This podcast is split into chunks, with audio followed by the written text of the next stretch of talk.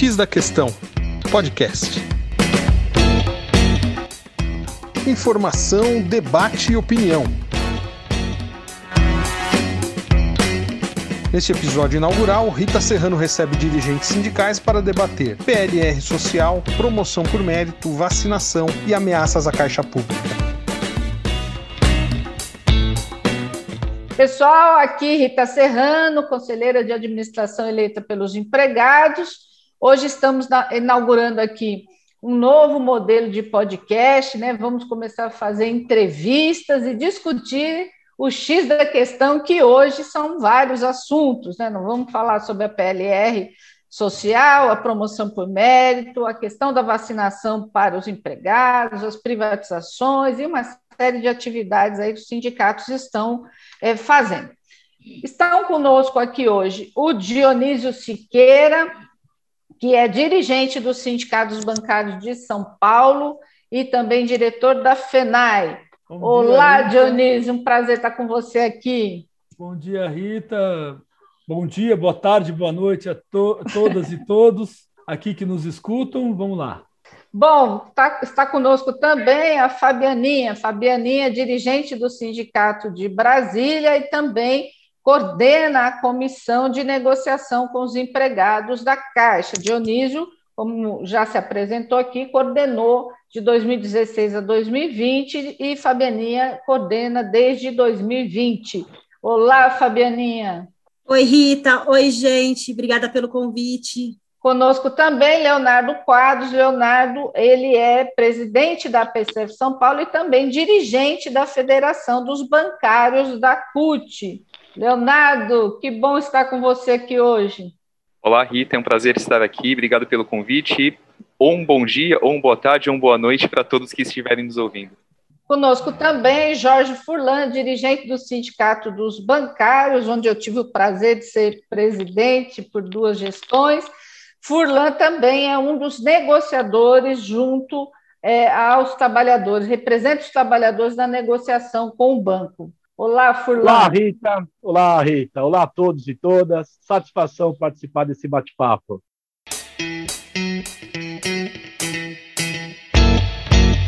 Lembrando que quem quiser se cadastrar aí para info receber informações do nosso mandato, o telefone é 011 96188 0437 e tem também lá o site www.ritaserrano.com.br.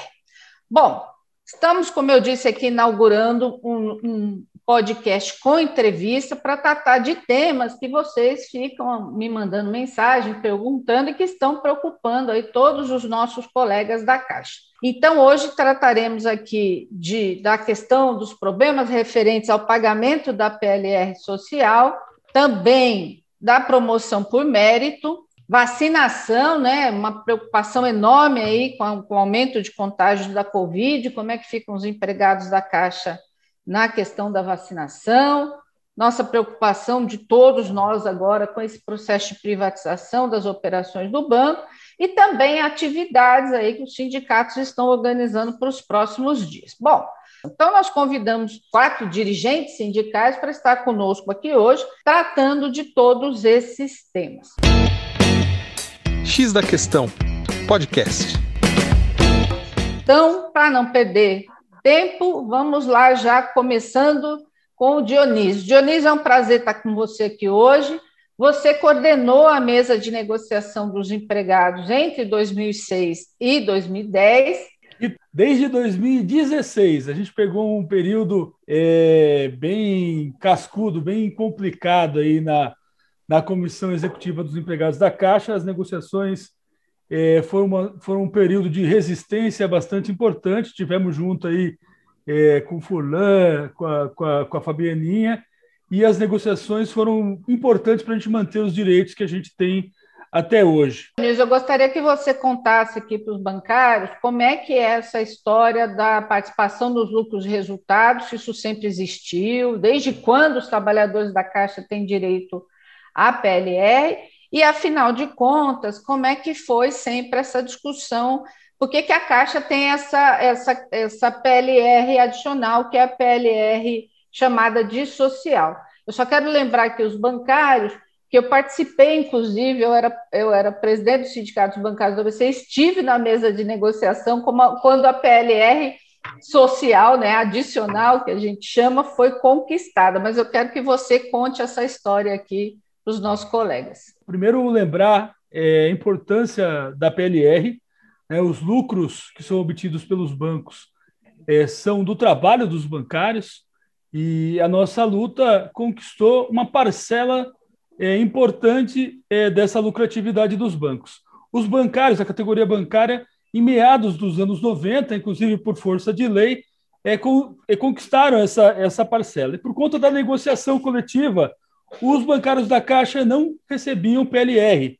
E a gente tinha na Caixa a PRX, né, que foi um, um, um método né, nos anos 2000 de distribuição, que era para alguns empregados, é, gestores né, ou, ou comissionados, que é, batiam as metas estipuladas.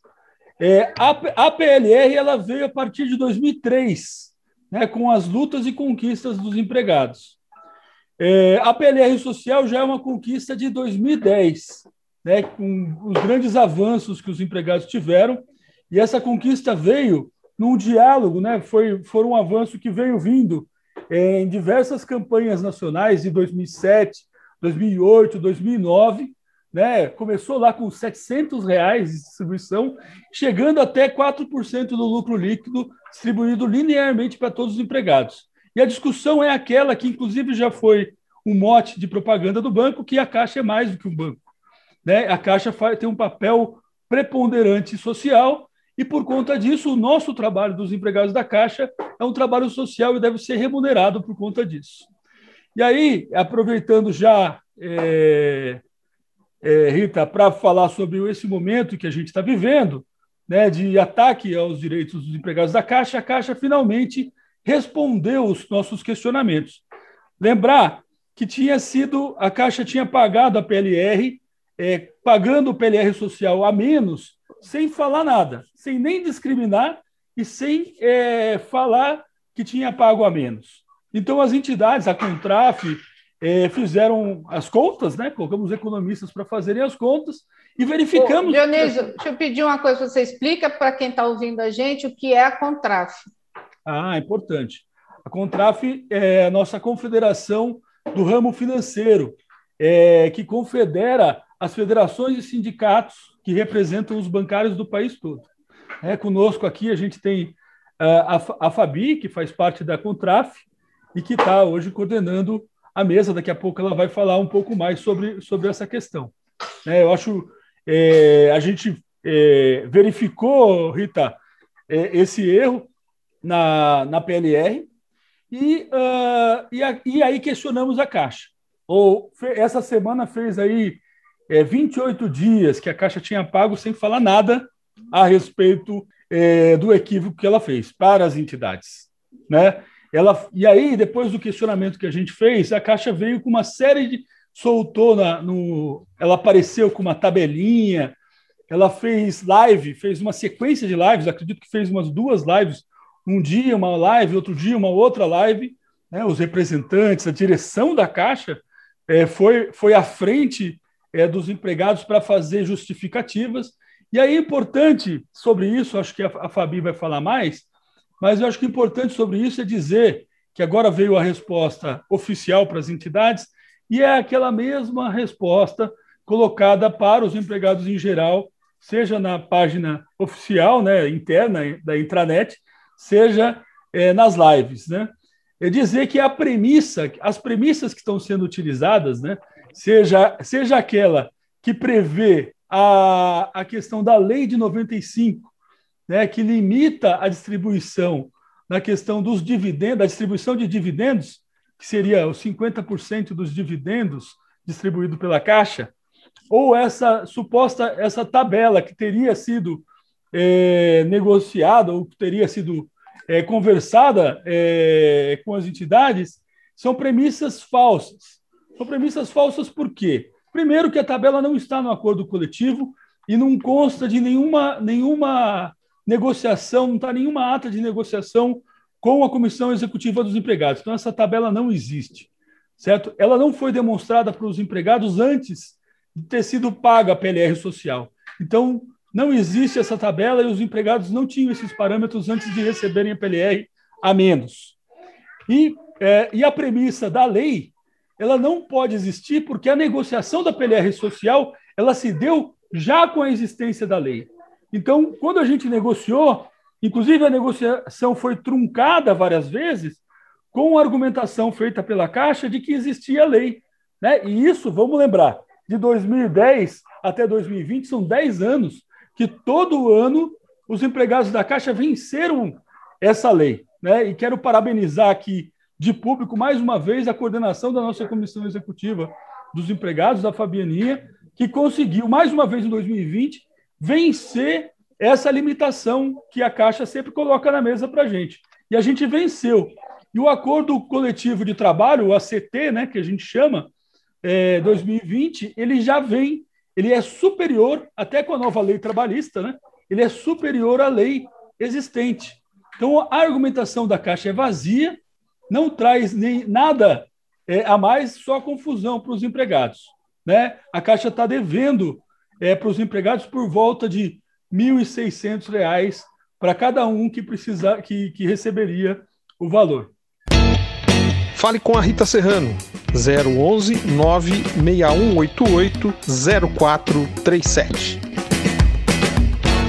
Eu, o, Dionísio, eu, muito boa a sua explicação, eu vou passar para a Fabianinha, mas antes dizer o seguinte, eu estava lá, como eu disse aqui, na mesa em 2010, quando nós negociamos esse regramento diferenciado de PLR para os empregados da Caixa, e é importante todo mundo saber aqui, que o Dionísio já disse, mas para ficar claro, isso foi negociado justamente com base no fato de que os empregados da Caixa atendem um público social, e o ano passado isso ficou mais do que provado com o pagamento do auxílio emergencial, que é uma função que nenhum outro banco executa. Então, a discussão é o seguinte: os trabalhadores precisam ser reconhecidos pelo esforço adicional que fazem, que além de cumprir meta, de vender produto, de abrir conta, eles também fazem, e, e, e como eu disse, 2020 prova isso de forma efetiva, fazem um trabalho adicional. E ela é linear justamente para poder reconhecer também o fato de que quem ganha mais, ganha mais o ano inteiro, então ela também é uma forma de distribuição de renda para os trabalhadores, né? reconhecendo uma igualdade no, no, esforço de todos. Sendo assim, Fabiana, eu pergunto para você, é, esse entendimento, portanto, do sindicato, sendo diferente do banco, e também avaliando, né, como coloquei aqui, que é uma contradição, eu já disse isso, inclusive, lá para o banco, é uma contradição, né? Justamente quando os trabalhadores atendem praticamente metade da população brasileira em tempo recorde, correndo risco, inclusive, de contágio sob pressão, justamente a parcela adicional que tem a ver com esse esforço social vir a menor. Então, quero saber de você o seguinte: o que é que os sindicatos vão fazer a respeito disso? Bom, Rita, nós já estamos fazendo, já fiz, estamos, já fizemos um primeiro calendário de luta e já estamos orientando um, uma segunda movimentação, inclusive com indicação de assembleia uma possível paralisação ou estado de greve. E é claro, né, fazendo a mobilização para que todos os empregados participem, porque não é só a questão da PLR social, e sim a caracterização do desrespeito que está sendo feita pelos, é, contra os empregados porque a gente está viven vivenciando, infelizmente, um momento de pandemia, e o Furlan depois vai falar um pouquinho mais com relação à vacinação. É, os empregados estão fazendo um esforço hercúleo, que eu acho que na questão da gente ter metas desumanas, um atendimento que extremamente estafante, porque não são, não é só a questão do atendimento, é a questão de você também fazer a parte do banco, as pessoas estão sobrecarregadas. E num ano de 2020, que a, os trabalhadores da Caixa trabalharam muito mais do que o, a jornada que foi pedida, o banco não reconhecer isso e não efetuar o pagamento que é justo, porque assim, independente de indicadores que assim, não foi negociado já e por si só já seria um absurdo não pagar para eles essa parcela que é justa. Então, nós é, pautamos um calendário de luta, é, já estamos fazendo as reuniões. Na semana que vem terão plenárias nacionais para uma e com uma assembleia com uma possível paralisação. E vale ressaltar na explicação do que o Dionísio fez e que você ressaltou, o próprio acordo coletivo que foi assinado junto ao banco e que a gente sempre prega ali que acordo coletivo ele ele é feito de uma boa fé dos dois lados ou pelo menos era, é o que se imagina que tem que ser feito ali ele fala que a Caixa distribui 4%, não está escrito que é, é até, é o equivalente a 4%.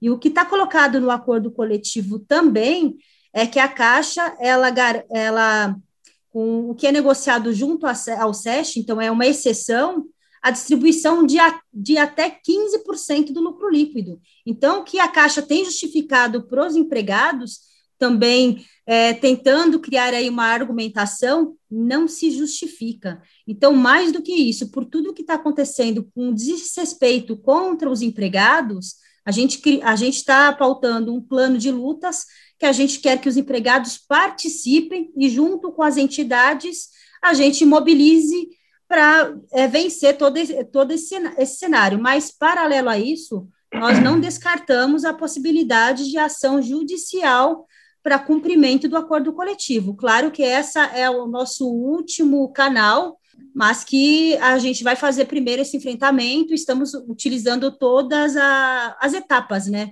Primeiro, negociação, reivindicação, se não couber, ação judicial. Deixa eu te perguntar uma coisa. É, em 2010, garantiu essa conquista no acordo coletivo, né? Essa, esse regramento diferenciado, né? além da regra FENABAN, a regra adicional dos 4%. É, foi a primeira vez que aconteceu esse problema com relação ao pagamento ou em algum outro momento teve. Nunca, nunca tivemos problemas com o acordo coletivo. Então, isso reforça mais ou menos que, ou reforça mais ou menos, não, reforça que o problema não é o acordo coletivo, e sim a mudança da direção do banco. X da questão, podcast.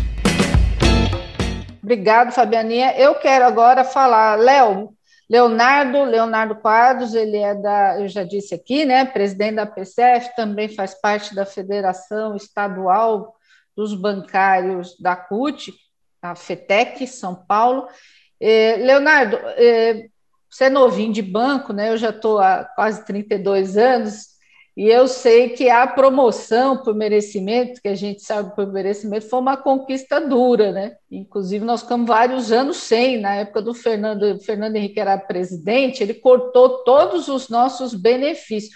Muita gente entrou agora e nem sabe que nós ficamos oito anos sem reajuste salarial, só perdendo benefícios. E a promoção por mérito naquela época foi cortada, não tinha mais, a gente não recebia. Então, quero saber de você, que inclusive faz parte lá da comissão que negocia os critérios da promoção por mérito, por merecimento com o banco, quando é que será o pagamento, né? Quando é que essa promoção voltou? E conta para a gente aí um pouco quando é que ela retornou, porque na década de 90 eu não recebi porque cortou, né? O banco cortou esse direito. Olá, Rita. Eu não sei se eu digo bom dia, boa tarde ou boa noite, né? Porque depende do horário em que as pessoas estão acompanhando o nosso. É os três. Você fala bom dia, boa tarde, boa noite. então, bom dia, boa tarde, boa noite a todos. É, é um prazer é, estar aqui. Agradeço pelo convite e pelo espaço para falar com os nossos colegas, né? Esse é um tema muito importante porque, se me permite fazer um breve resgate, né? A gente estava falando aqui antes sobre a PLR, que é um direito que a gente conquistou em 2003 e acho que é importante a gente frisar que, é, entre, especialmente na década de 90, os empregados da Caixa como um todo acabaram perdendo muitos direitos. Né? E houve um corte no ano de 97, porque os empregados que foram contratados antes de 98, que foi quando é, veio essa nova é, essa nova forma de contratação, né, com os técnicos bancários, os, os empregados que foram contratados após 98 é, entraram na Caixa com menos direitos do que aqueles que, que foram convocados é, até 97, né? E, e isso fez com que é, o movimento dos trabalhadores fizesse uma luta para que esses direitos fossem equiparados, né? E é a nossa histórica luta pela isonomia, né? E nesse período é, dos anos 90, além dos oito anos sem reajuste, os empregados da Caixa ficaram também muito tempo sem a promoção por merecimento, né? É, só tinha direito à promoção por merecimento aqueles que foram contratados antes de 98. O último ano que, que houve promoção por merecimento foi 97, né? E quando os TBs foram contratados em 98, eles já foram contratados num plano de cargos e salários diferente, né? É, e sem essa promoção por merecimento. É, esse plano de cargos e salários dos TBs é, pós-98 tinha somente 15 referências. E a diferença entre a referência inicial e a referência final, a referência inicial era é, a 101 e a final a 115, o, em, em, termos de valores atualizados, era de cerca de 800 reais. Então imagina você é, progredir na carreira só com promoção por antiguidade a cada dois anos, que é algo, inclusive, que está sob ameaça com a PEC da reforma administrativa, a PEC 32 de 2020. É, depois do final, chegando no final da sua carreira, depois de 30 anos, receber apenas 800 reais a mais no seu salário padrão. Né? Então, a luta pela, pelo retorno da promoção por, é, por merecimento e para que a tabela de plano de cargos e salários fosse unificada, é, ela iniciou desde quando essa injustiça começou, né, no, no ano de 98, e em 2008 a gente conseguiu a unificação dessas tabelas do PCS pré-98 e pós-98 foi criada uma, uma nova tabela, que é a estrutura salarial unificada, que tem 248 referências, e a diferença entre, entre a referência inicial, que é a 201, e a final, que é a 248, em valores atualizados, é de R$ 5.444. Então, na prática, o empregado da Caixa passou a ter uma carreira, ele não tinha antes. É, e, é, junto com essa unificação, é, retornou a promoção por merecimento. Né? É, então, o empregado da Caixa é, que, que, ingressava na referência 201, ele tinha, de fato, a condição de chegar na referência final, que é a 248, recebendo um valor significativamente maior do que o valor de ingresso com o passar dos anos da carreira.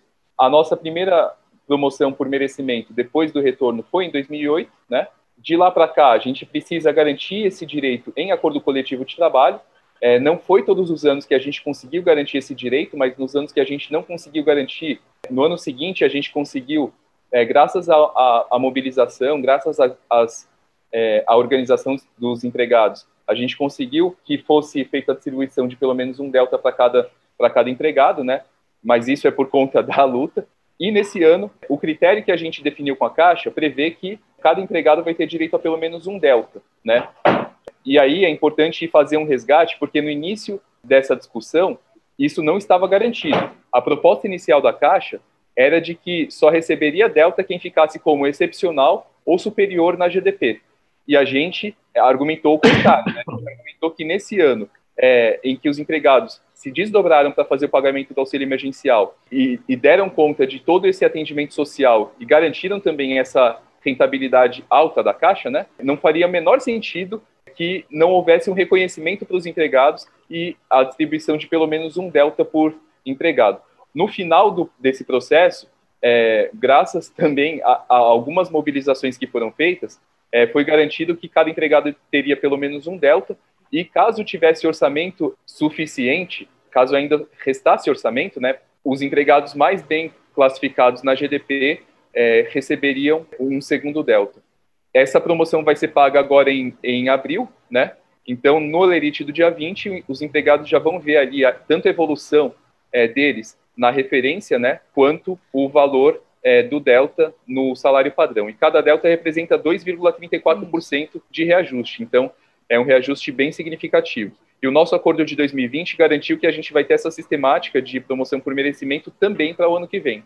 Então, essa é uma conquista muito importante para nós empregados da Caixa, porque representa a nossa valorização na carreira, algo que foi, como a gente estava falando aqui, algo que foi suprimido nos anos 90 e a gente conseguiu retomar a partir de 2008. Isso, eu queria só destacar, agradecer sua, sua explicação, Leonardo, só destacar que o delta, vocês imaginam, né, dois, mais de 2% né, de, de, de reajuste no salário, tem uma questão que quem tem função, né, ele não tem um impacto direto, né, porque tem um teto ali com relação é, à função, mas, logicamente, na Caixa, como a gente tem função e de repente perde, né, porque a gente tem que. É uma luta também, né, que não basta discutir o critério de ascensão na carreira, mas tem que discutir o critério de retirada de função, mas isso, infelizmente, é muito comum quando a pessoa pede esse impacto está ali, né? Ele aumentou o seu salário, como disse o Leonardo, a pessoa tem carreira. Então, isso é uma conquista, importante, é uma notícia boa,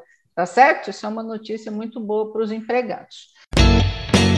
Saiba mais em www.ritaserrano.com.br. Bom, eu quero agora perguntar para o Furlan o seguinte: o, o Furlan é dirigente dos sindicatos bancários, também negociador junto à Caixa. Furlan, os empregados da Caixa, nós hoje aí temos em torno de 30 mil trabalhadores na linha de frente que novamente vão estar aí atendendo o auxílio emergencial. Obviamente, também sabemos que quem ficou em home office trabalhou o dobro, mas quem está na linha de frente no dia a dia das unidades, das agências, está atendendo o público no momento em que a pandemia está na sua situação mais grave.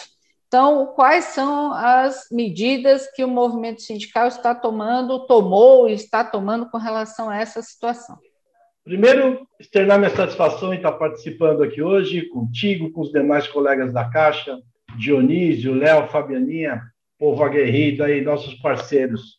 Rita, o movimento sindical tem atuado grandemente tentar solucionar. Isso é a nossa grande questão, nosso grande embate é que o trabalhador da Caixa seja reconhecido como um trabalhador que tem que fazer parte das prioridades na vacinação. Essa é a grande questão. Nós estamos na linha de frente, como você bem disse, nós estamos atendendo a população dia a dia, exaustivamente, com praticamente 50% dos funcionários em home office 50% dos funcionários atendendo presencialmente, em tempo gravíssimo essa pandemia, em tempos de auxílio emergencial, quer dizer, o trabalhador da, da Caixa está muito exposto, nós tivemos inúmeros casos de contaminação na Caixa Econômica Federal. Nós tivemos, infelizmente, muitos colegas que vieram a falecer na Caixa Econômica devido a esse vírus da Covid aí, está sendo um desastre. E a questão da vacinação. Nós já nos reunimos com a FENABAN, que é a Federação dos Bancos. Eles concordaram que a gente merece estar incluído no, entre as prioridades Estamos fazendo gestão com os deputados, com os senadores, para que isso seja decidido e aprovado. Essa é a nossa grande luta. Agora, se me permite mais um minutinho, o grande problema, Rita, é que simplesmente não há vacina no momento, né? Está tá faltando vacina. Esse problema da vacina já deveria ter sido resolvido há um ano atrás, quando havia vacina no mercado para ser comprada. Infelizmente, não foi tomada essa atitude e hoje nós estamos pagando muitas vezes com a vida dos nossos amigos, com a vida dos nossos familiares e, por que não, pode acontecer com qualquer um, inclusive conosco. Essa é a situação. Nós queremos, sim, vacina para todos e achamos, sim, acreditamos que os bancários, principalmente da Caixa Econômica Federal, têm, sim, que ser incluídos entre as prioridades da vacinação. Obrigado, Furlan. Lembrando né, que as entidades sindicais, no início da pandemia, principalmente na Caixa, né, foram muito rápidas e o banco tomou medidas aí, foi o primeiro banco a, a, de, a, é, colocar o pessoal em home office, a colocar uma série de equipamentos de segurança. Não obstante, em seguida veio a pandemia e os empregados, mesmo sob risco de contágio, sob pressão, foram para a linha de frente atender milhões de brasileiros no auxílio emergencial, os empregados da Caixa e também os prestadores de serviço. Portanto, é fundamental que esse, esse esforço seja reconhecido e que os empregados sejam colocados no grupo prioritário o mais rápido possível. Mas, como disse o Furlão, o problema é que nós estamos sofrendo, desde o início da pandemia, problema grave com relação às ações do governo federal no enfrentamento à pandemia como cidadãos e cidadãs, nosso papel é pressionar e reivindicar que a vacinação seja o mais rápido possível, em especial para os grupos da linha de frente que são prioritários. Isso tem que estar claro para todos nós, é uma luta nossa, mas de toda a sociedade. X da questão, podcast. E por último aqui, é, perguntar o seguinte, do Dionísio, há uma série de anúncios do banco com relação a privatizações. Eu, obviamente, todo mundo conhece minha opinião, ela é pública e notória.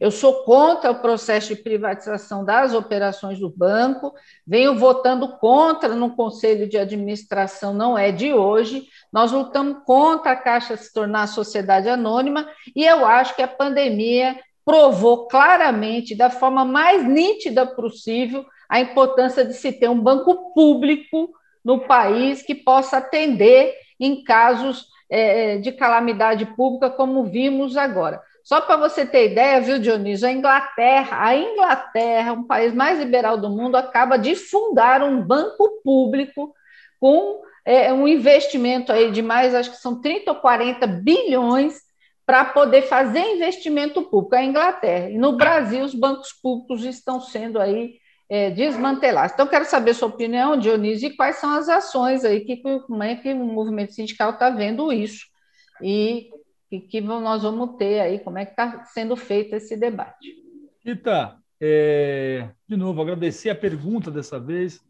Eu acho que esse, esse podcast, esse, esse momento aqui é fundamental e, com certeza, a Caixa 100% pública, como ela continua pela resistência dos seus empregados, pela resistência eh, das entidades, dos sindicatos, das associações, eh, ela é fundamental para o Brasil. Né? Se, se mostrou fundamental nos momentos em que a gente passou pelas piores crises, né? seja a crise eh, de falta de dinheiro rodando no mundo em 2008, seja com os juros altos dos bancos em 2012, seja com a crise sanitária da pandemia agora, né, 2020 e 2021, que o banco, o único banco que está fazendo esse pagamento do auxílio emergencial, que deveria continuar de 600 reais, que deveria é, manter a população em suas casas, o que não está acontecendo. Né? Então, o que está sendo feito é um subterfúgio, porque a privatização da Caixa, para ser feita, tinha que passar no Congresso. Então, o que estão fazendo é vender as partes mais rentáveis da caixa aos pedaços para que é, não precise, e aí criaram as subsidiárias para vender essas subsidiárias.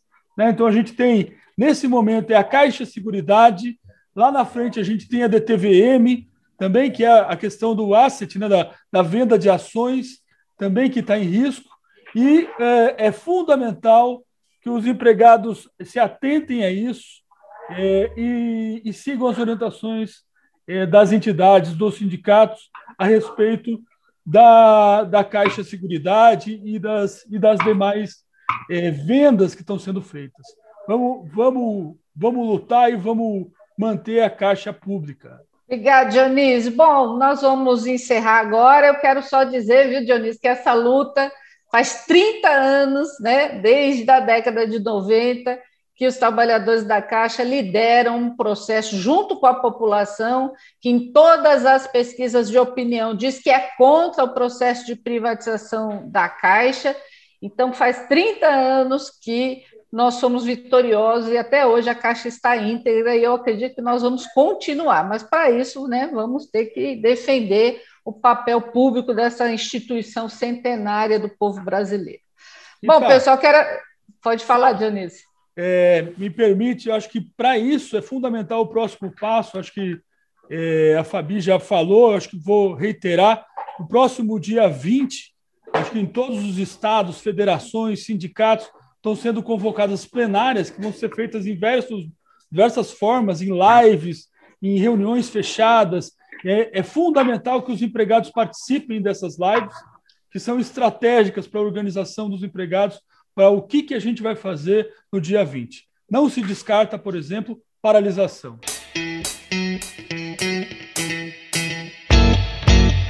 Bom, Dionísio, obrigado. Eu quero agradecer ao Dionísio, a Fabianinha, Furlan, Leonardo, por estar conosco aqui hoje. Quero dizer para vocês: é, se cuidem, tomem todas as medidas de segurança, nós precisamos de todo mundo saudável, né, para poder nos para a gente poder se abraçar logo mais à frente. Vai passar, mas para isso a gente precisa se cuidar, tá certo? Se faltar equipamento de segurança, cobre o banco, as entidades, mas não se descuide. Vamos estar juntos, todos juntos aí, porque juntos é mais fácil enfrentar os desafios. Então, agradecer de novo, foi um prazer estar com vocês aqui. Então, quem quiser de novo receber as informações do nosso mandato lá no Conselho de Administração, é 011 961880437, dá um oi lá, e ou então entre no site, no Face, nas redes sociais. Obrigado, obrigado para vocês, estamos juntos aí. Semana que vem, o pessoal já disse aqui, muita muito debate pelo país todo aí. Pessoal, participe. Um abraço. Obrigado.